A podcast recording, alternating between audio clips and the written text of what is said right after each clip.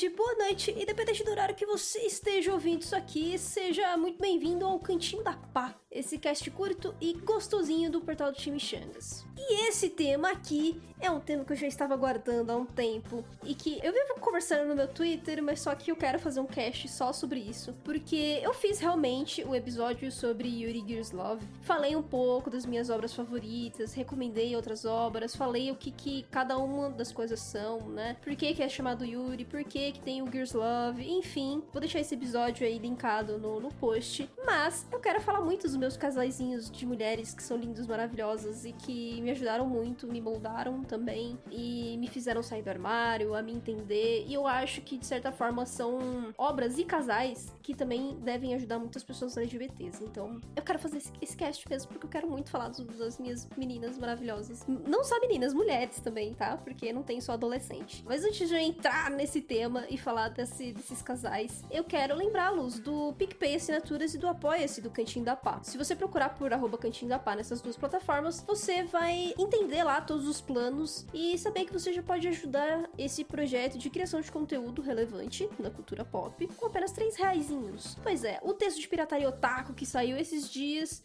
foi por conta desse projeto de contribuição, assim como de pedofilia no Japão. Então, caso você já tenha lido esses dois textos e tenha gostado muito e quer contribuir para que novos textos desses tipos sejam feitos, é só entrar nessas plataformas. O próximo texto, inclusive, a terceira meta já foi batida, que é a da pós-verdade na cultura pop, e eu já comprei os livros, eu já postei uh, algumas fotos no Instagram do Chimichangas, né, arroba site. Vocês vão ver quais serão as leituras, né? Eu comecei já uma leitura, terminei o da pós-verdade, o livro mais básico, e agora estou lendo um outro livro. Eu vou postar uma foto uh, nos próximos dias aí de, desse livro que eu tô lendo, para vocês saberem que, ah, começou as leituras, tá? Esse texto já vai ficar pronto, não sei, talvez daqui uns três meses, mais ou menos, talvez um pouquinho mais, que é o tempo que eu levo para digerir tudo, né, para estruturar o texto, para ver se precisa de uma entrevista ou não, se precisa de mais algum uh, material de apoio, enfim. Caso você tenha alguma dúvida a respeito desse projeto de contribuição ou mesmo dos próprios episódios aqui no Cantinho da Paz, é só mandar um e-mail no contato@chimichangas.com.br ou mandar uma DM no meu Twitter, que é @kunitpa. Uma galera já me mandou umas DMs é, dando um feedback sobre o texto de pirataria, estou muito contente. Enfim, eu vou falar o nome dos assinantes, tá? Dos planos Mimos 1.0, 2.0 e 3.0. São eles os assinantes: Felipe da Paz, Iago Badaró, Micael Bueno, Mauro Weber, Matheus Rodrigues, Bruna Komatsu, Marcelo de Oliveira, Alessandro Souza, Larissa Kaori, Walter Vidigal, Jorge Lucas, Lucas Kevin e Lucas Costa. Obrigado imensamente vocês, seus maravilhosos. E agora sim, vamos pro tema central desse cast. Música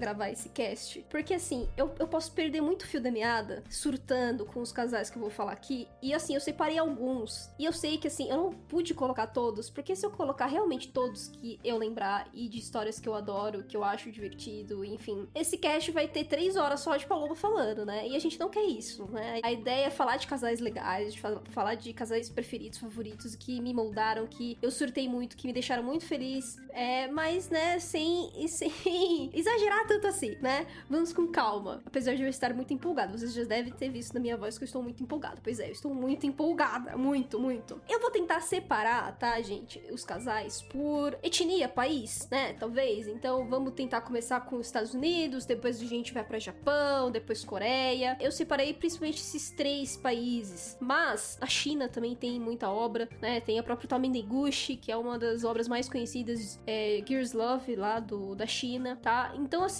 eu vou falar desses três países porque são três países que criam muitas coisas, tá? Mas não quer dizer que outros países não tenham, ok? Então já fica de aviso que se você der uma caçada, sim, aqui no Brasil mesmo você tem o In My Heart, né? Que é feito por uma autora brasileira, e você tem o 48 quilômetros, né? Também. Tanto no Tapas, acho que só tá no Tapas o 48 quilômetros. Agora, o In My Heart tá no Webtoons e tá também no Tapas. São obras brasileiras, apesar de a gente ter que ler em inglês, né? Acho que o Tapas até até o, o 48 km tem em português, tá? Você tem o Libra também, que é uma obra brasileira que saiu no Catarse, enfim, eu, contribuí, né? Eu tenho Libra aqui na minha casa, na minha prateleirazinha, em que a protagonista ela é bissexual. Enfim, obras tem, ok, gente? Obras tem. Mas eu vou, vou falar mais especificamente de casais que estão na cultura pop ocidental dos Estados Unidos, cultura pop uh, japonesa no Yuri, né? Que é o Japão, e Coreia, beleza? Coreia do Sul especificamente. Então vamos lá, falar do, dos casaizinhos tá? Nem todos são, são lésbicos, ok? Então, por isso que eu vou tentar sempre chamar de casais entre mulheres ou ca casal sáfico, enfim, para não ofender ninguém. Uh, mas pode, pode ser que escape alguma coisa, tá, gente? É simplesmente são muitas, são muitos termos e vocês sabem que eu sou, eu sou até um pouco disléxica também, então eu posso confundir as palavras e falar sem querer, ok? Então já, já fica de aviso que não é intencional, vai ser simplesmente falando sem perceber. Vamos começar então com os Estados Unidos. Nos Estados Unidos eu acho legal legal porque a gente tem uh, duas séries animadas que eu assisti, né? Deve ter mais do que isso. É, na verdade, tem mais do que isso. Mas foram as duas obras que, assim, eu fico totalmente felizinha. Eu fico altamente boiola toda vez que eu vou falar dessas duas obras, né? Shira, que eu já fiz um cast sobre Shira, aqui no, no Cantinho da Paz, já tem texto no Chimichangas a respeito disso. E eu vivo curtindo um monte de fanart no, no Twitter, para quem me segue. Se passar da meia-noite, vocês vão ver que eu curto umas fanart é, que não são tão apropriadas assim. Mas assim, não é nada muito explícito, tá, gente? É só muito bonitinho, tá? É romântico e, fofo, e eu acho isso fofo. Então, primeiro Shira, né? Uh, eu vou deixar também aí no post o cast que eu falo sobre Shira. Mas, cara, ai, Shira, Shira, Shira é lindo, Shira é muito lindo, Shira é um desenho. Que desenho, gente, é um desenho muito bom. Ele é muito completo, sabe? São uh, quatro, quatro ou cinco temporadas muito, muito fechadinhas. É tudo muito explicadinho. E lá nós temos o casal principal de lésbicas, que é a, a Catradora, que a gente chama. Ou então Felina e, e a Dora, né? Ou Catra e a Dora. Porque a Catra é, é, o termo usado em inglês, mas só que eu assisti tudo dublado. E a dublagem tá linda, tá? De Shira, fica a dica. Então, eu normalmente falo Felina, tá? Então, Felina e a Dora. Ai, gente, atenção, atenção sexual das duas é muito evidente já no início da, da série. E eu acho que eu tenho o, o dedo para saber disso, pra sentir que vai ter esse tipo de coisa nas séries, entende? E aí, quando eu tava assistindo Shira, eu comecei a assistir assim que foi lançado, tá? Na primeira temporada. Então, do tipo, lançou dois ou três episódios, eu comecei a assistir. Então, eu acompanhei Shira realmente desde o início, por isso que é tão marcante para mim. E Shira, na primeira temporada, eu já meio que percebi assim: hum, pera, tem alguma coisa aí entre as duas que não é só amizade, cara. Tudo bem se fosse só amizade, entende? Mas não é só amizade. Tem alguma coisa mais aí, né? E o passar das temporadas só prova esse ponto, entendeu? Que as duas são muito boiola, mas só que elas estão em uma situação muito complicada no mundo delas. E a própria Felina, ela tem realmente um gênio, uma personalidade muito intensa, muito caótica. Inclusive no cast de Shira e no texto que eu falei sobre a Felina, eu explico melhor sobre isso, tá? Então a questão não é nem passar pano pra Felina, porque a Felina fez muita bosta e ela mereceu, sim, vários repúdios, vários socões na, na cara, enfim, sabe, na história. Mas realmente a Felina, ela é um ser muito caótico, ela é um ser que sofreu de abusos constantes e que isso moldou muito o caráter dela nesse sentido de sempre ficar na defensiva, sabe, de sempre achar que ela tem que lutar por aquilo, tem que usar da violência para ganhar as coisas. Então, isso tudo fez com que as coisas se complicassem em Shira e a gente tivesse realmente o casal ali pronto, prontinho na última temporada, né? Então, assim, ah, Paloma, você tá dando spoiler. Gente, assim, Shira já acabou um tempo, tá? Já acabou um tempo, assim, um bom tempo. Não, é, não faz pouco tempo, não. E é um ícone LGBT já desde que a última temporada saiu. Então, antes mesmo de, da Felina e da Dora, você tem outro casal, tá? É lésbico. É a Netossa e eu não vou lembrar o nome da outra, né? Mas só que, só que elas são casadas, elas são princesas uh, de lua clara. E na última temporada elas são muito elas aparecem muito, tá? No início elas não aparecem tanto, mas conforme vai acontecendo as coisas na história, elas aparecem mais e fica explícito, tá? Elas se beijam mais de uma vez. E elas são realmente casadas. E elas, elas trocam realmente carinho, dá pra ver que elas são um casal. E além disso, você tem outros casais LGBTs e outros personagens LGBTs, tá? Em. Eu não vou entrar em tanto essa questão, porque realmente quem eu amo é, é a Felina e a Dora. As duas são lindas, maravilhosas e, assim, chipo demais, assim. É assim, dá para perceber realmente o carinho que elas têm uma pela outra. A tensão que, que fica naquela de tipo, entre elas uh, o tempo inteiro, sabe? Uh, às vezes elas querem se matar e elas não podem se matar porque elas sabem que elas se amam, mas elas estão em lados opostos. Enfim, e a última temporada é perfeita, sabe? Ela tem toda aquela construção da felina. A gente tem realmente uma felina que é, abraça os sentimentos é, e o amor, quer entender esses sentimentos, quer parar de ser violenta, quer parar de ser caótica. E foi muito bem, porque a Dora, cara, eu me identifico muito com a Dora, tá? A Dora, ela é muito bobona, né? A Dora, ela é muito bobona, altruísta. Às vezes ela é meio burra, tá? E aí eu acho que eu já não sou tanto, mas é. mas a Dora, ela é muito bobona, sabe? Coração mole. E isso é uma coisa que acontece demais, tá? A Sapatão é muito emocionada. Isso, isso é real, ok? Tem gente filha da puta, como em qualquer sociedade, em qualquer grupo, seja minoritário ou não, tá? Isso existe e a gente não pode passar pano pra esse tipo de coisa, esquecer que essas coisas existem, na verdade. É, só que adora esse tipo de sapatão é bobona e que vai sempre tentar ajudar, sabe? Mas só que assim, ela também sabe ser convicta nas horas que ela precisa realmente ser. Então, ela já realmente brigou com a Ferina de fato e falou as verdades pra Ferina e isso doeu muito no Ferina. Acorda pra vida, mulher. Então, assim, é um casal que faz muito sentido, que foi muito bem construidinho. Construidinho, a gente tem que, né, lembrar que foi construído no tempo que deu para ser construído, né? Que a DreamWorks deu pra Noelle e o resto da equipe fazer. Então não é como se fosse a coisa tipo, ah, não é um One Piece LGBT, saca? Não é uma coisa assim. Não tem como ser tão completo e complexo ao mesmo tempo. Até porque She-Ra é uma obra para adolescente. Então não dá para pedir muito mais do que é, o que She realmente fez, sabe? Eu acho que She ele conseguiu desenvolver melhor do que Hora da Aventura, né? Com a Marceline lá e a. Eu não vou lembrar o nome dela, Jesus Maria José, como eu sou ruim com o nome. E o Hora da Aventura, por ele também ser muito mais extenso e não ter casal protagonista, né? Que entre mulheres, a gente teve agora o spin-off, né? Com o casal. Eu não assisti ainda, mas dizem que tá muito bom. Só que assim, eu não assisti ainda porque eu assisti muito pouco de Hora da Aventura. Eu não vou entender muitas coisas dos contextos. E... Mas também é um outro casal, só que não é um casal que eu vou falar aqui que eu vou surtar, porque eu não surto tanto. Eu surto muito com, com o Feline e a Dora, tá? Que é o Catrador. Meu Deus do céu, eu surto demais, gente. Se, vocês me seguirem no Twitter, vocês vão entender, tá? Porque praticamente toda semana tem uma curtida minha e uma fanart muito linda das duas. Uh, seguindo nas obras dos Estados Unidos, a gente também tem Legends of Korra. Ai, gente, assim, eu sei que o mundo de Avatar é muito grande. Eu sei que tem muita gente que tem um carinho muito mais imenso com Aang e reclama muito da Korra. Só que eu acho que Lenda de Korra, né, é tão bem, é tão bem construído, a minha visão. Assim, é bem construído também, né, naquela, com todas as limitações que a Nickelodeon trouxe, né, pros diretores. Então você tinha muito menos opção de uh, explorar aquele universo novo do que você teve com o Eng, eu acho, sabe? O Eng, eu acho que conseguiu uh, mostrar e fechar mais coisas. Não que Korra não tenha fechado, até fechou, né, todas as pontas, mas em alguns momentos pareceu um pouco, não, não ruchado, mas só que ausente, né? Então por isso mesmo que as pessoas reclamam um pouco, como foi muito sutil a aproximação entre a Korra e a Sami, que é o casal, na, na verdade, uh, é o casal bissexual, né, as duas. A gente, a gente diz assim, cara, isso é uma, é uma, é uma discussão legal que eu acho de fazer é, na lenda de Korra, porque a própria Korra, como personagem, protagonista, a gente pode sim entendê-la como bissexual e como lésbica. Então eu vou, eu vou falar um pouco da minha experiência para vocês entenderem. Eu me relacionei com homens e na verdade eu me relacionei mais com homens do que com mulheres. Só que hoje eu entendo quem eu sou, eu entendo a minha sexualidade e eu sei que eu gosto de mulheres, entendeu? Do tipo, eu tenho absoluta certeza que eu gosto de mulheres e que foi um erro, assim, eu, eu me arrependo de ter me relacionado romanticamente com homens. É, ainda que todos eles sejam uh, meus amigos, a gente ainda conversa muito e isso é tudo muito de boa, sabe? Não tenho essa atração romântica, né? E a gente sabe que em Korra, o relacionamento da Korra com o. Meu Deus do céu, é. Com o cara lá. eu sou horrível com o nome, meu Deus do céu, como posso esquecer nome assim, gente? Eu, eu, eu fiz de tudo para lembrar os nomes, tá? Eu marquei tudo na pauta o nome dos casalzinhos pra não esquecer. É, é Zuko? Não, não é Zuko. Gente do céu, Zuko, Zuko acho que é do Eng. Meu Deus do céu, eu tô. Eu já tô invertendo tudo. Mas enfim, o cara mais sem graça de Korra.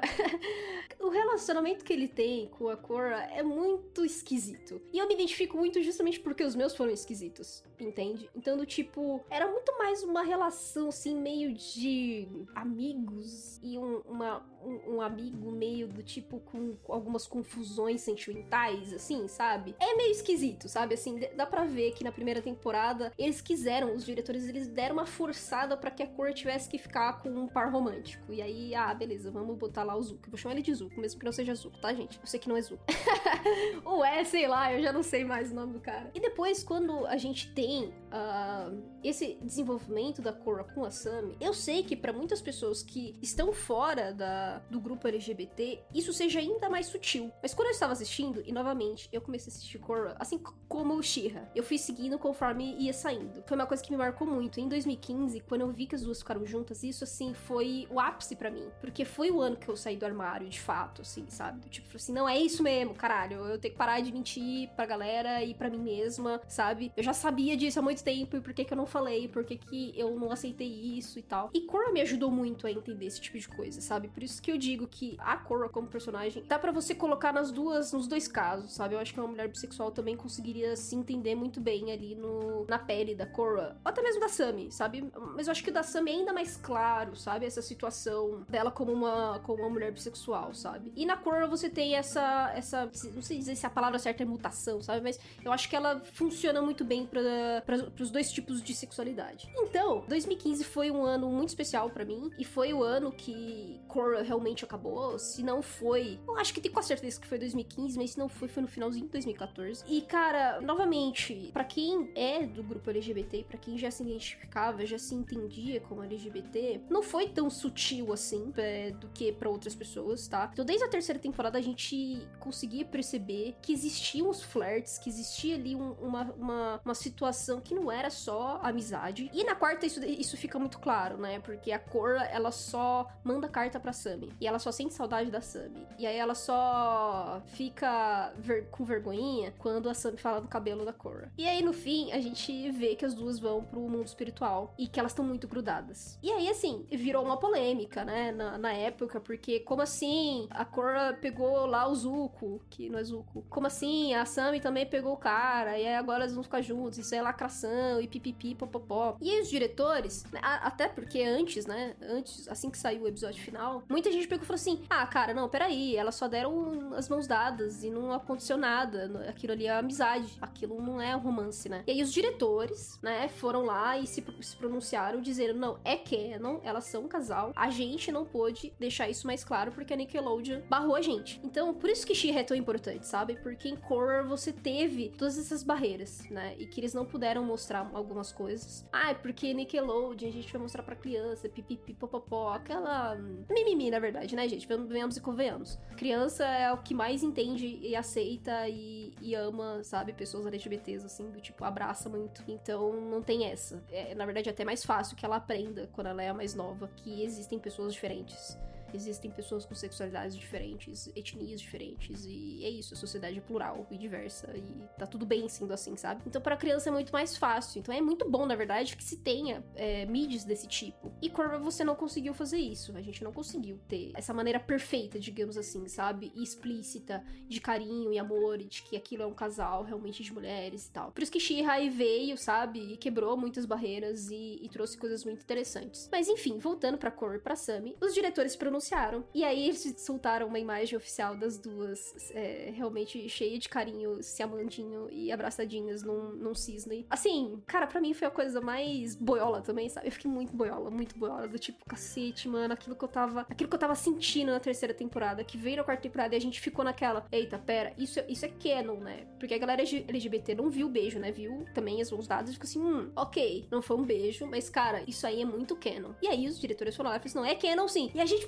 ah, é Canon, porra! Ai, ai, aí surtou. Uh, aí que eu conheci muita gente LGBT também, porque eu não conhecia, eu fiquei muito tempo fechada em mim mesma, na minha própria bolha também, na bolha familiar e tudo mais. Então, eu não conhecia mulheres LGBTs, entende? Então, para mim era muito difícil me entender e me desabafar, porque eu não tinha com quem conversar. E Korra abriu muitas portas para mim, porque ao comentar a respeito do final e falar dos pronunciamentos dos diretores, da imagem oficial e tudo mais, eu conheci pessoas, entendeu? Nas redes sociais. Então, a partir daí que o negócio desandou, assim, desandou pro bem, né? o negócio foi uh, abrindo para mim, sabe? Então, é uma coisa, assim, a, Kohassami é uma coisa muito importante para mim. É, depois tem as HQs, né? A Turf Wars e tem mais um que eu não vou lembrar o nome. Uh, mas são séries de quadrinhos que, cara, meu sonho é que isso venha pro Brasil. Eu, vou, eu compro com força. em que realmente canoniza, né? Que a Cor e a Sam, elas são casal, elas se beijam, elas demonstram carinho. E a própria tia, não é bem tia, né? Tia de consideração. A irmã do Lezin, o mestre do ar, o mestre do ar lá, filho do Wang, a irmã dele, que eu também não vou lembrar o nome, é lésbica, né? Ela fala que ela é lésbica, ela se relacionou com muitas mulheres, mas só que ela é solteira, né? Ela entra na terceira idade, na solteirice, assim. Não, não, não chega nem a ser terceira idade, ela tem uns 50 e poucos anos lá, por aí, sei lá. Então, uh, a gente tem mais, né, pessoas LGBTs por ali. Então, os quadrinhos, eles são muito mais abertos, assim. Eles norteiam muito mais o universo nesse ponto de relações, né, que a série. Apesar que eu, eu gosto da série muito, tá, gente? Eu adoro a série, de verdade. É uma série que vale a pena, assim como a, a do Eng. E eu acho que elas se complementam muito bem. E são desenvolvidas, assim. Tem, tem, eu, eu, eu adoro muito o ar que é Korra por conta da Cidade da República. Eu acho que não tem muito que falar mal, assim, sabe? Que nem, eu não gosto muito da primeira temporada. Eu acho que a primeira temporada é, tem essa forçação. Ela demora para engrenar. E a segunda, o pessoal também reclama porque demora um pouco para engrenar. Você não entende de direito, né? Porque a Korra, ela tá naquele processo de rebeldia adolescente. E aí a gente fica puto com a, com a Korra. E aí, assim, só lá pro meio, depois do meio da, da, da série, que ela abre os olhos e que ela evolui, entendeu? Que ela amadurece. Aí o negócio fica bom, entendeu? Da metade pro final o negócio fica muito bom. Só que ela demora, né? Essas duas primeiras temporadas, elas são um pouquinho demoradas para engrenar. Porque você tá desenvolvendo muito universo. Uh, de novo, você quer forçar relações que não deveriam ter existido. E aí a gente chega numa terceira e quarta temporada que pra mim são espetaculares, assim, são muito boas. E tem um fechamento, poderia ser melhor para canonizar realmente ali na telinha e claramente, mas ainda assim é muito bom. É... Agora, enfim, já estamos chegando quase meia hora, meu Deus, tenho tanta coisa pra falar. Continuando nos Estados Unidos, a gente tem os videogames, né? E aí, nesse caso, eu vou falar de dois que eu gosto, que eu gostei muito recentemente. E que uh, eu acho que, querendo ou não, é, marca muito. Que é a Avery Arrandivi, da de Assassin's Creed Valhalla. Você também tem no Odyssey, né? Com a Cassandra, que, meu Deus do céu, que mulher maravilhosa. Só que assim, no caso da Cassandra, você se relaciona com muitas mulheres. Tudo bem que na Avery você também pode, tá? Se relacionar com muitas mulheres. Mas você também uh, pode escolher a Handvi como fixa e você tem uma historinha com ela, tá? Então por isso que eu escolhi mais a Avery com a Handvi do que a Cassandra, tá? Porque a Cassandra, é, no fim, ela escolhe, como posso dizer, o legado dela, né? Então, enfim, a gente tem lá a história da Cassandra no Odyssey. E ela não fica de fato com alguém, ela não tem um par, então não é um casal, entendeu? Por isso que eu não coloquei ela aqui. Mas a Avery e a Randy realmente são um casal. E, e também no Assassin's, no Assassin's Creed, assim como Odyssey, você pode. A Avery você pode ser homem ou mulher. Com a Avery mulher, você também pode pegar caras e mulheres. E aí você faz o que você quiser no jogo. Você tá livre, entendeu? E se você não quiser pegar ninguém também, você não pega ninguém, entendeu? Acho que só você só vai beijar realmente a Randy, querendo ou não. Eu acho que isso acontece de, de toda forma, porque é a lore do, do, bagulho. Mas enfim, eu acho que é um, foi um casal legal. Assassin's Creed, gente, vocês sabem, cheio de bug, gente. É, é isso aqui, isso é sina do Assassin's Creed. Se não tiver bug, não é Assassin's Creed, tá? Então, não é um jogo AAA que a gente fala, puta que pariu, merece muitos prêmios, do caralho e tal. Cara, não é um jogo AAA, hum, ok, entendeu? Assim, não tem tantos bugs absurdos que nem Cyberpunk é, 2077, mas uh, é gigante, tá? É um jogo gigante, você faz muita coisa com a Aver. E justamente esse relacionamento que você tem com a Hand, ele pode ser temporário se você quiser, mas ele também pode ser permanente. Então, assim, você é, realmente pode beijar a Hand várias vezes, ir pra cama com ela várias vezes. Tem o final com ela também, se você não terminar o namoro com ela. Então, assim, é um casal muito bonitinho, assim, sabe? E, e, e que uh, tem todo aquele ambiente, né, de Viking e tal. Então, é óbvio que não tem como ser 100% acurado, né, com a história, com a história nórdica, mas uh, eu acho que eles conseguiram fazer algo bem legal em relação às relações, tá, românticas que a Eivor pode ter. E com a Handvi, para mim, assim, é o mais marcante, sabe? As duas são grandes grandes ícones políticas, sabe? Elas são grandes comandantes. Ficam afastadas muito tempo por conta de todas as viagens, né, que rola na época com barco, mas toda vez que elas voltam a se encontrar em, em missões específicas, em interações específicas, você vê que tem um respeito e carinho muito grande uma pela outra, tá? Então fica, fica a dica aí para quem quiser ver até gameplay, porque eu não tenho console, eu só vejo gameplay, adoro ver gente jogando. Então, foi muito gratificante, assim, ver, sabe? A, a relação delas. Muito bonitinho. E óbvio, não poderia deixar passar a Ellie e a Dina de The Last of Us 2. Que, ai, cara, eu surtei tanto só no trailer. Eu surtei de um jeito, gente. Eu surtei muito no trailer, porque assim, a gente sabia, né, que a Ellie, desde o Left Behind, era lésbica. Então, não era novidade para ninguém. Mas o trailer, ele é tão bem feito e ele é tão perfeito, ele é tão tipo, ah, muitos gritos de surto. Então eu gostei demais. E eu já tenho também o um episódio que a gente fala, eu e o Lucas, né, uh, que é um amigo meu, e que também é assinante aqui do Cantinho da Pá, que a gente conversa sobre o futuro de The Last of Us e o que, que a gente pode esperar da história uh, nos próximos jogos da franquia. E a gente não fala tanto da Ellie com a Dina, mas assim, é, a história das duas é muito foda. É muito foda. Porque é, é aí que tá. A Ellie, ela sempre viveu no, no, no, no apocalipse, né? Ela nasceu no apocalipse. Enfim, com toda a pandemia, na verdade, né? Apocalipse pandêmico. então, ela viveu de uma forma que eu preciso sobreviver. Eu preciso viver sobrevivendo. Então, desde cedo, ela aprendeu que matar bichos e pessoas era uma saída, era um caminho. E todo jogo, na verdade, ele é construído justamente dessa forma, né? Ainda que às vezes tente-se evitar violência, no fim é isso. A gente controla lá o Joe que tem que matar todo mundo dos vagalumes praticamente para salvar ele. Então, é isso, né? E no 2 você tem toda essa carga pesada justamente porque ainda que você esteja no mundo caótico caótico, pandêmico, louco demais você tem, né? Você carrega consequências das mortes que você é, que você é capaz de fazer. E isso é muito forte em The Last of Us 2.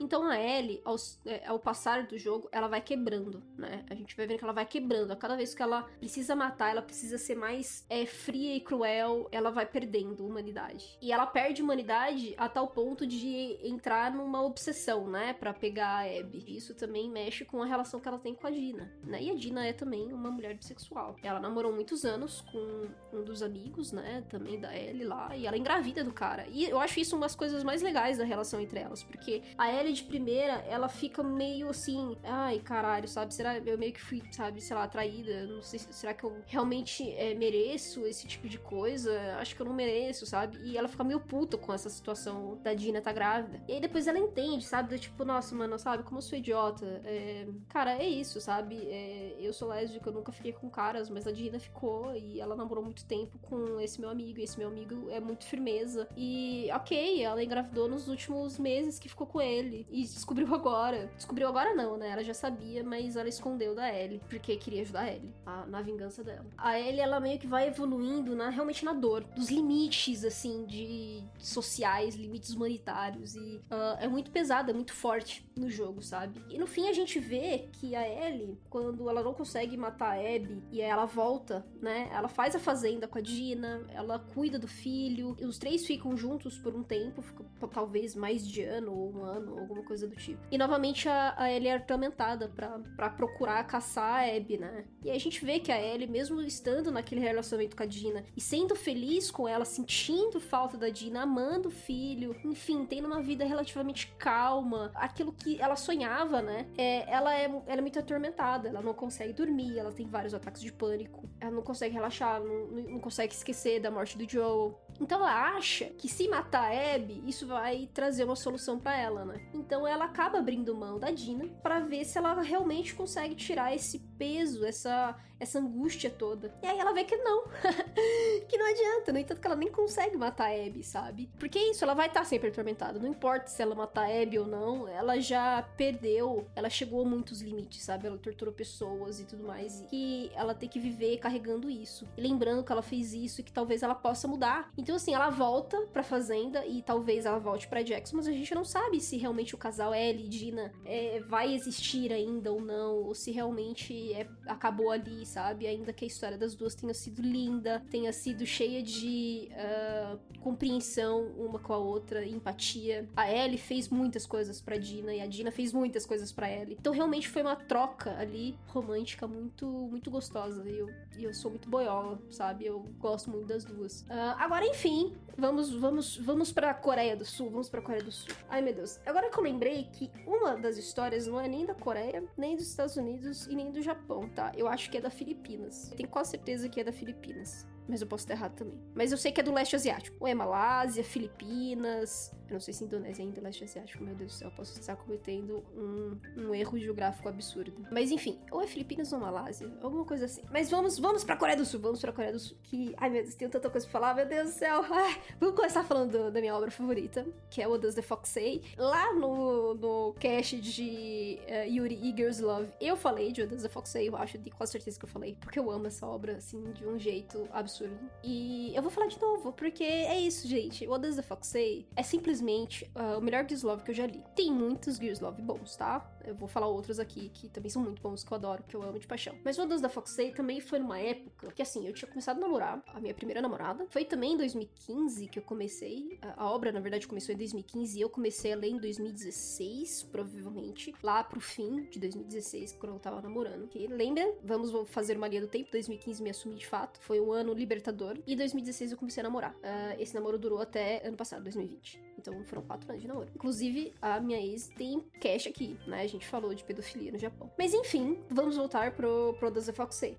Então, assim, o Does the Fox Say foi aquela obra que, tipo, porra, eu já tinha me assumido, eu já estava num relacionamento, eu já tinha conhecido outras pessoas LGBTs, mas eu tava naquela coisa, cara, eu quero consumir porque me faltou muito isso. Eu consumi muito mangá na minha vida, gente, desde criança, vocês sabem disso, lá desde One Piece, com 9 aninhos de idade. Eu sempre li muito mangá e eu sempre tinha evitado ler coisas asiáticas que fossem LGBTs. Porque ao mesmo tempo eu tinha medo de ficar mais confusa é, em relação à minha sexualidade, principalmente quando eu era adolescente. E eu tinha medo, entendeu? De realmente me ver ali e de me identificar. E falar assim, puta, é isso. E se for isso, eu tô meio fodida, entendeu? As pessoas vão me odiar. E se as pessoas vão me odiar, minha família também não vai me aceitar. Porque minha família, parte grande da minha família, é religiosa. E aí fudeu. Então aí que elas não vão aceitar mesmo, entende? Porque é foda. Eu tinha muito medo de consumir esse tipo de, de obra quando eu tava lá aos meus 15 anos. Então eu lia muito mangá, mas eu não lia mangá que tivesse alguma temática LGBT, ainda que fosse problemática. Mesmo se podia ser problemático, mas eu não lia, mesmo se problemático. Então passou muito batido, muita coisa para mim, né? E tudo bem que o Das Fox de fato é novo, né, 2015, mas eu tinha para mim que assim, cara, eu não tinha consumido nada ainda. E eu precisava consumir. Eu precisava começar a entender desse universo, porque porra, eu já tinha lido tanto quadrinho na minha vida, né? Eu tinha que começar também a fazer isso, a, a tentar encontrar obras que conversassem comigo comigo, com a minha sexualidade. E, e que fosse saudável e que eu olhasse aquilo e falasse, caramba, isso é bom. Isso, isso diz muito sobre mim, isso diz muito sobre outras, uh, outras pessoas LGBTs que eu conheço, né? Outras mulheres LGBTs que eu conheço. Então, assim, é, Pulse e What Does Foxy foram as primeiras obras que eu li. E, e cara, What Does Foxy nunca saiu, entendeu? Assim, nesse, nesse top 1, assim, de, de obras incríveis e que me deixam, assim, me deixam feliz, me deixam muito feliz, me deixam muito boiola. Só que o Does Foxy ele muito mais do que o romance, sabe? E é por isso que eu acho tão foda. Pulse, ainda que você tenha a, a, o plot ali, né? Porque acontece um plot meio um Grey's Anatomy lésbico, tá? Mas em uma das The Foxy é diferente. Ele é muito real, sabe? Assim, não é uma novela aquilo, assim, sabe? É uma. É muito real. É muito real. E chega a ser tão real que uh, mexe com a gente, sabe? Então, eu acho que por isso que o The Foxy foi tão especial para mim. Porque mesmo nos sofrimentos, né? Você tem ali uma obra que tem sofrimentos, que tem abusos, que você tem traição, mas só que uh, são coisas que acontecem com os personagens, não quer dizer que, ai meu Deus do céu, traição é uma coisa comum, sabe, no mundo LGBT, porque, enfim, isso é estereotipar, né, e ter um, um pré-conceito sobre um grupo. Mas assim, a gente sabe que traição rola em qualquer situação, tá? Em qualquer tipo de casal e tudo mais. Só que o Dance Foxey, a traição é muito específica, sabe? Ela é muito específica e ela é explicada uh, de uma maneira muito sensível incrível. Então, assim, a gente fica emputecido com personagens e, e nos, nos outros capítulos eles crescem, eles evoluem, elas, né? Enfim, é, aí serve pros dois gêneros, no caso. São personagens, assim, que são muito bons, cara, são muito bem construídos. Então, acho que acho que é isso que faz eu ser tão apaixonada, sabe? A, a Sumin, que é a minha, a minha personagem favorita, ela é a protagonista da história, né? Junto com a Sunji, que é o casal principal. A Sumin, assim, é para mim, ela é a, a máxima, assim, sabe? Top 1 de personagens em Gears Love. É, do, tipo, não tem como, não tem como bater ela, não. Eu sei que muita gente ama a Seju, assim, de uma maneira louca em What Does the Fox Say. Ela, de fato, ganha qualquer fandom dentro de What Does the Fox Say. Porque a Seju, cara, ela é um mulherão. Cara, ela é um mulherão meio dominatrix, é meio, assim, é debochada e ao mesmo tempo você, sabe, tem vontade de esganar aquela mulher, só que se ama ela ao mesmo tempo. E, novamente, ela também tem uma evolução da história que é absurda. Absurda, gente. É isso, é isso que eu tenho para dizer. Absurda. A, a, a, a Seju, assim, a gente passa vários momentos da história ficando putíssimo, putíssimo com ela. E no fim, quando a gente tem o um spin-off dela, né? Também no finzinho da história ela já, já melhora muito. Mas no spin-off, cara, é assim. É, é lindo, assim, sabe? É muito lindo. Porque você vê também uh, os sofrimentos LGBTs, né? Que são diferentes. Uh, a Seju, ela é uma mulher rica, né? Que vem de uma família rica, mas só que ela é uma filha bastarda. É, bastarda, né? Então, uh, ela sofreu muito abuso familiar. E essa. E justamente por conta de ser uma filha bastarda, a mãe dela foi assassinada, entendeu? Porque ah, a família é rica, a mulher engravidou, então ela quer o dinheiro do herdeiro, né? Ela quer dar o golpe do baú e tudo mais, o que não era o caso, tá, gente? E aí, quando a Seju era bem pequena, assassinaram a mãe dela. E ela não sabe nada, sabe, sobre a mãe, então ela sempre viveu ali trancafiada naquele meio familiar super abusivo e ela ainda se descobriu LGBT, que a única pessoa que ela amou na vida foi a Sumin, que era, né, uma mulher que ela conheceu ainda no colegial, foi o primeiro amor da, da Seju. E a Sumin, o primeiro amor dela também foi a Seju. Então, assim, cara, ai, o Odaze Fokusei, ele, ele conta muito sobre essa coisa muito sentimental, sabe? É muito sentimental e dramático. Só que as coisas dão certo, as coisas são muito, muito delicadas, sabe? Muito fofo, de certa forma. E aí a, a Sumin, ela encontra na Sunji uma nova forma, sabe? De, de se reintegrar, né?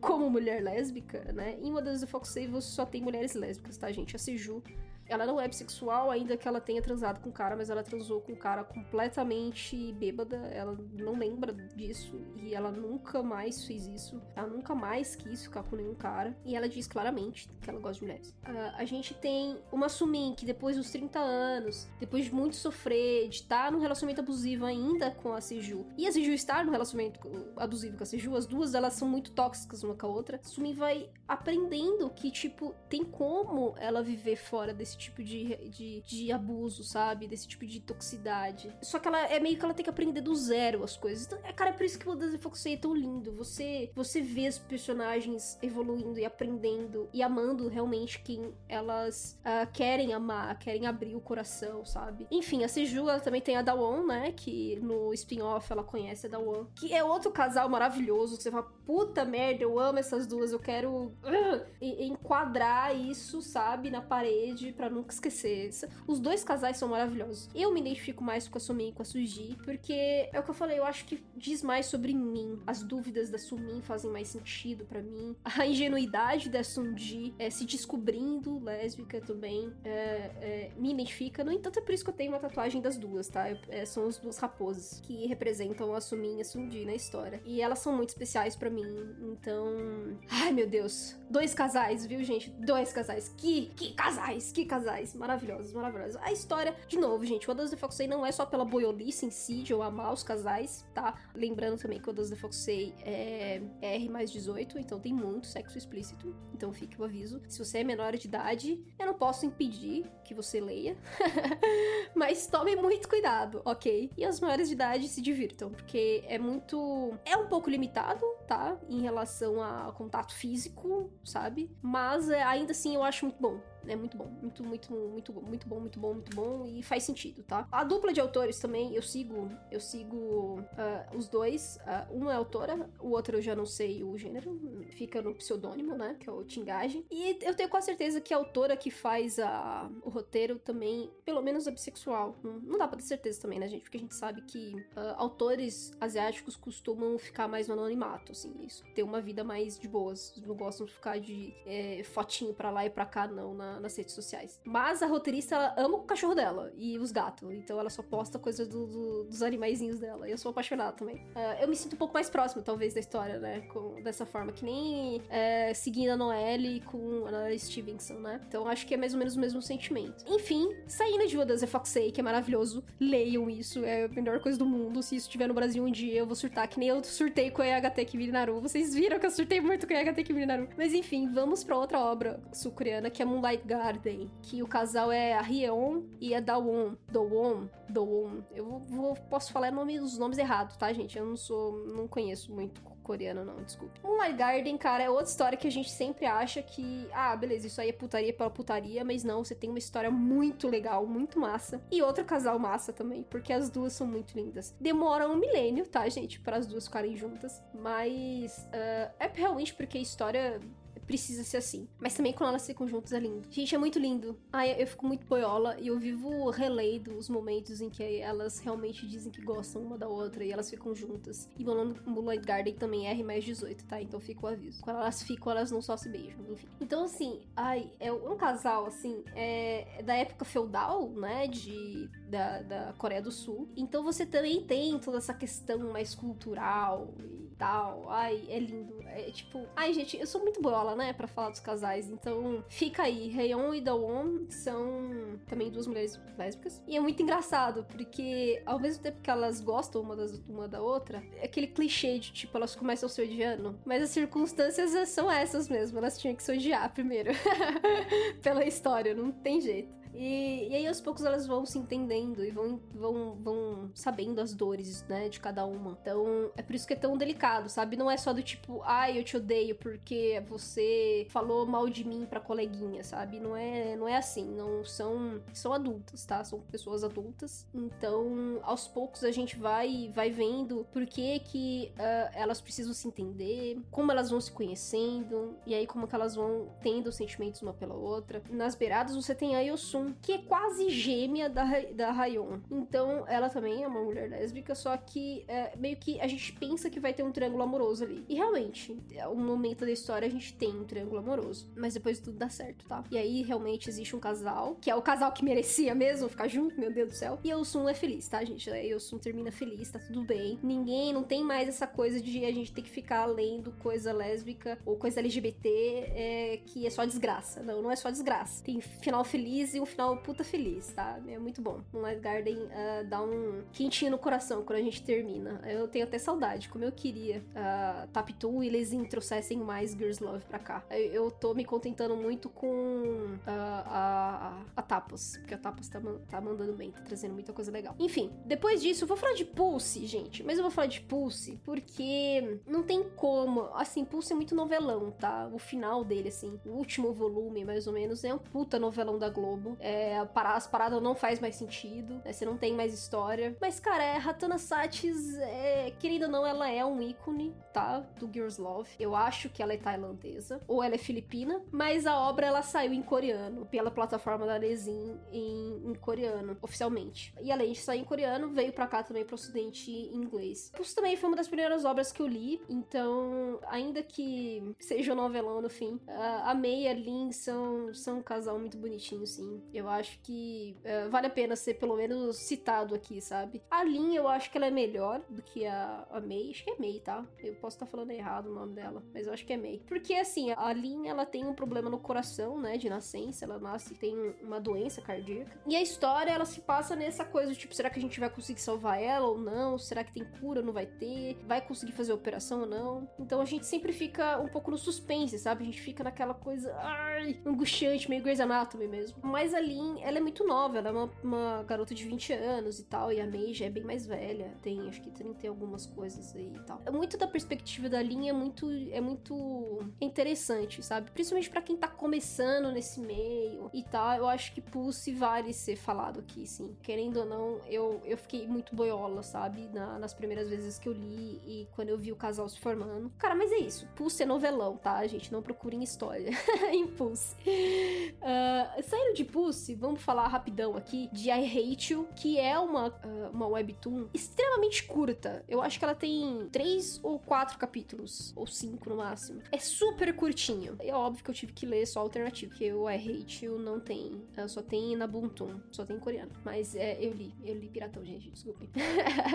Mas lá a gente tem a Yosun também, e Jimon. E, meu Deus, gente, ai, que Girls Love fofo. Que coisa mais linda, que quadrinho maravilhoso, que casal, que casal, que casal. Eu fiquei muito boiola quando eu li. Porque, assim, é um casal que começa no colegial, que também se entendem e que vão conhecendo um pouco mais da sua sexualidade. E a gente acha que vai entrar nessa coisa, tipo, ah, eu odeio você, mas no fim eu te amo. E não é nem, nem odiar nem nada, sabe? É simplesmente um mal entendido que acontece, sabe? E é por isso que é tão legal. Porque a gente vai imaginar, ah, as duas vão se odiar, vão se bater, vão entrar em, em desespero uma pela outra, mas não. Na verdade é só um mal entendido e quando elas resolvem o mal entendido, elas se beijam. Então, tipo, isso é maravilhoso, gente. É, é o que a gente mais quer, entendeu? Que toda sapatão, enfim, todo, toda mulher que quer beijar outra mulher pensa, entendeu? Então, tipo, é, é muito. É muito fofinho e aquece o coração. Então é isso.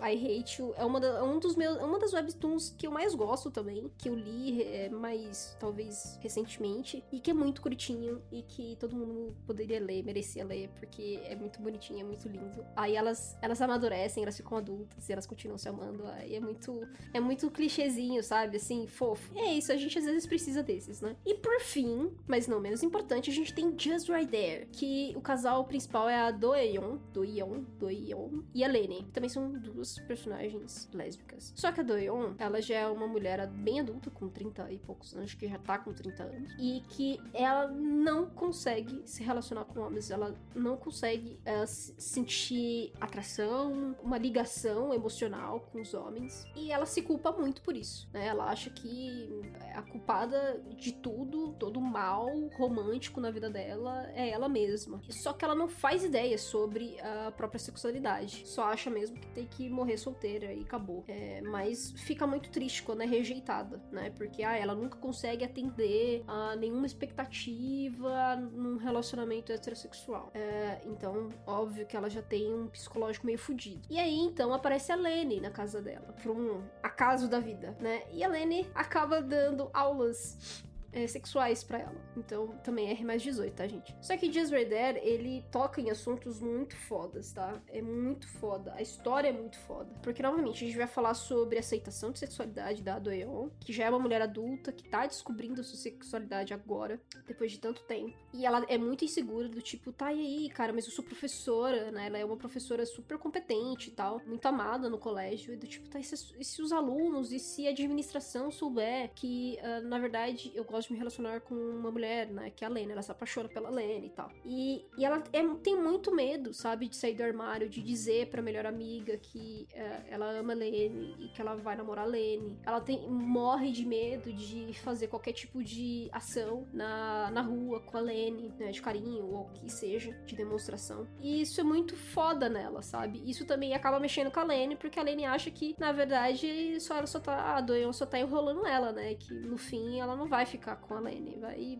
na verdade, parar tudo e casar com o cara, né? Porque normalmente é isso que acontece, principalmente em uh, sociedades mais conservadoras, né? Como a Coreia do Sul e, uh, e, o Japão, né? Que é um pouco mais difícil de você se expressar socialmente. Então, uh, isso acaba ainda rolando bastante por lá. enfim, agora vamos pro Japão. Pro Japão, galera eu vou ser bem. Assim, eu, eu falei muito de Yuri, né? No, no coisa passado. E Shusik, eu, eu não vou falar do casal em si, porque Shusik, na verdade, o mangá inteiro é perfeito. É tudo muito perfeito, além do casal. Eu vou focar especialmente em Yagateki Minaru, porque a Yu e a Toko é um casal, gente. É um casal. Ai, meu Deus do céu, não é à toa que eu estou absolutamente surtada por Yagateki Minaru vir pro Brasil. Tudo bem que ela é pela Panini, gente, eu sei, eu sei. Eu também estou com o cu na mão também estou insegura, ah, meio angustiada.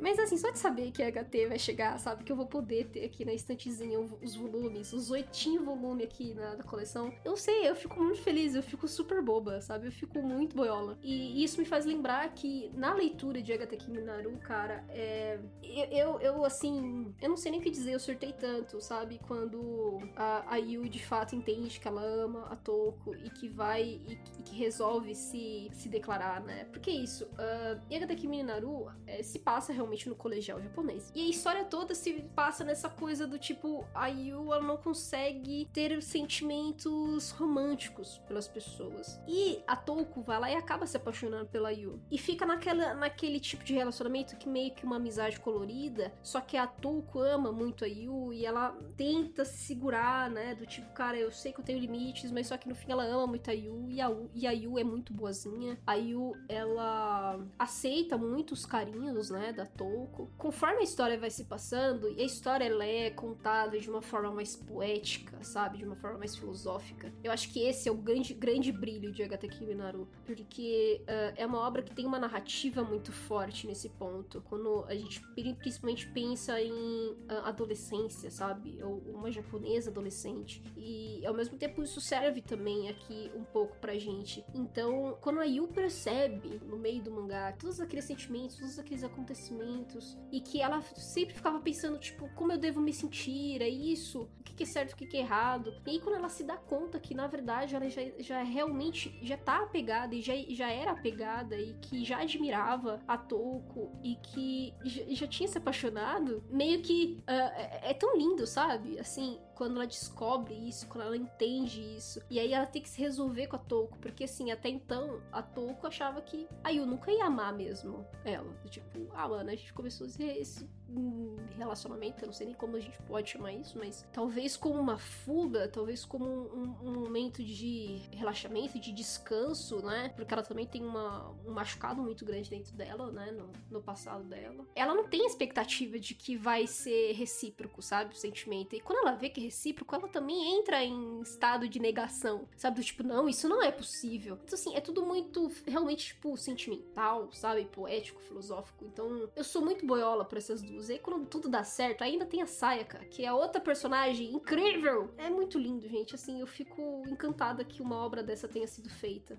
sabe? E que isso vai chegar no Brasil. Então, é isso. Acho que eu estou plena neste momento. E por fim, no Japão, a gente também tem o Teijin Agaritara, que eu não peguei o nome das personagens. Eu sou muito horrível com isso. Mas Teijin Agaritara, eu já falei para vocês, no, eu acho, no, no cast de Yuri Love, porque é um mangá que, novamente, são duas mulheres mulheres adultas que vão entendendo sua própria sexualidade. Uma é bissexual e a outra, ela sempre foi, acredito eu, lésbica, mas ela nunca conseguiu se relacionar com ninguém. E aí a primeira vez que ela se apaixona e que ela quer tentar alguma coisa é com a mulher. E as duas vão se entendendo, sabe? Nesse relacionamento é um relacionamento tão saudável, as duas são co-workers, né? Então elas trabalham no, numa mesma numa mesma empresa. E uh, tá ali a realidade japonesa batendo na porta, sabe? Então é muito. Cara, é muito. Assim, é muito identificável, é muito fofo de você ver como as duas vão se vão interagindo, vão se entendendo, vão tipo, cara, mas esse é o meu primeiro relacionamento com uma mulher e também a outra, né? A, a que é bissexual é o primeiro relacionamento dela com uma mulher e a outra que nunca se relacionou também é o primeiro relacionamento com uma mulher. Então, tipo, e elas são adultas. Uma já tem 26 para 27 anos, outra já tem 32 anos também. Então, é uma é uma realidade em que você se descobre, se entende na sociedade e você tenta conversar com as outras pessoas a respeito daquele relacionamento. E você também já tem uma independência, sabe, financeira. Então, assim, é outro universo. E é um universo muito saudável, sabe? É muito gostoso de você ver e saber que tem uma obra com essa representação. E a autora, Inu Yasuo, alguma coisa assim, ela é lésbica também. Ela tem um mangá autobiográfico que é dela com a, a esposa dela, que lá, lá no Japão ainda você não tem uma, um casamento legalizado, né? Mas, enfim, você consegue fazer alguns ajustes lá jurídicos para pelo menos ter mínimos direitos, tá? Mínimos, mas assim, mínimos dos mínimos, tá ok? Isso, isso não significa muita coisa, não. A autora, ela já é muito, sabe, assim, ela, ela realmente entende porque ela é lésbica. Então, cara, é isso. Eu, eu, eu tô fazendo esse cast, assim, super plena, sabe? Assim, como se eu estivesse nas nuvens, assim, do tipo, caceta, eu tô falando dos meus casaizinhos lindos, que eu, que eu, que eu surto enquanto tô lendo, que eu fico felizinha, que eu fico super soft, sabe? Que eu fico toda derretidinha e feliz, bobona. Então é isso. Entre todos aqui, quem é da Filipinas ou Tailândia, eu acho que eu vou de novo. Eu acho que Pulse é das Filipinas. Meiji Demon Queen, a Kuriku. Gente, como é que é o nome? Karoi. Karoi. Ai, meu Deus do céu, não lembro o nome da autora. Eu acho que ela é da Tailândia. Ou, ou é o contrário, tá? Ou Pulse é Tailândia e Meiji Demon Queen é Filipinas, tá? Mas Meiji Demon Queen, gente, Malora e Velverosa. Tamo aí, chegamos na Season 2, no final da Season 2, e as duas ficaram juntas, as duas são casal, caceta! Demorou muito, demorou demais, mas elas estão juntas, então é isso que importa. E e, esse meu último surto, ok? Porque é um casalzinho lindo, maravilhoso. E que uh, a gente vai ter a terceira temporada, não sei quando, talvez daqui uns meses, mas ainda esse ano de 2021. E eu tô muito feliz, assim, que agora elas vão lutar juntas como um casal e elas vão salvar humanos e, e demônios e eles vão viver felizes para sempre. Eu espero, porque eu sou assim, eu sou boiola, eu, eu sempre penso numa, num final feliz, tá? Enfim, para finalizar, com um beijo de Demon Queen. Mallory e Velverosa, melhor casal ever da Webtoons. Ninguém me tira, tá? Essa posição. Amo essas duas. É isso. Eu vou, eu vou até fazer o possível para colocar uma imagem no post da, da Mallory e a Veverosa, porque as duas são perfeitas. E é isso que eu tenho pra dizer. Enfim, gente, pronto, surtei muito com meus casaizinhos. Eu tô muito feliz. Eu tô assim, ó, rindo que nem uma boba. E já deu mais de uma hora. E tá na hora de acabar isso aqui. Uh, valeu para quem está aqui ouvindo os meus surtos. E a gente se vê nos próximos episódios. O próximo episódio vai ser sobre Pirataria Otaku, ok? Finalmente vou falar sobre o texto cabuloso. Vamos falar com calma sobre isso aí. Feliz 2021! Chegamos aqui com o pé direito, na verdade, para mim é esquerdo, né? Porque a gente é esquerdista mesmo, então foda-se. Já falando dos casaizinhos, olha que coisa fofa. Começamos 2021 muito bem, gente. É isso. Falou pra vocês e até a próxima semana.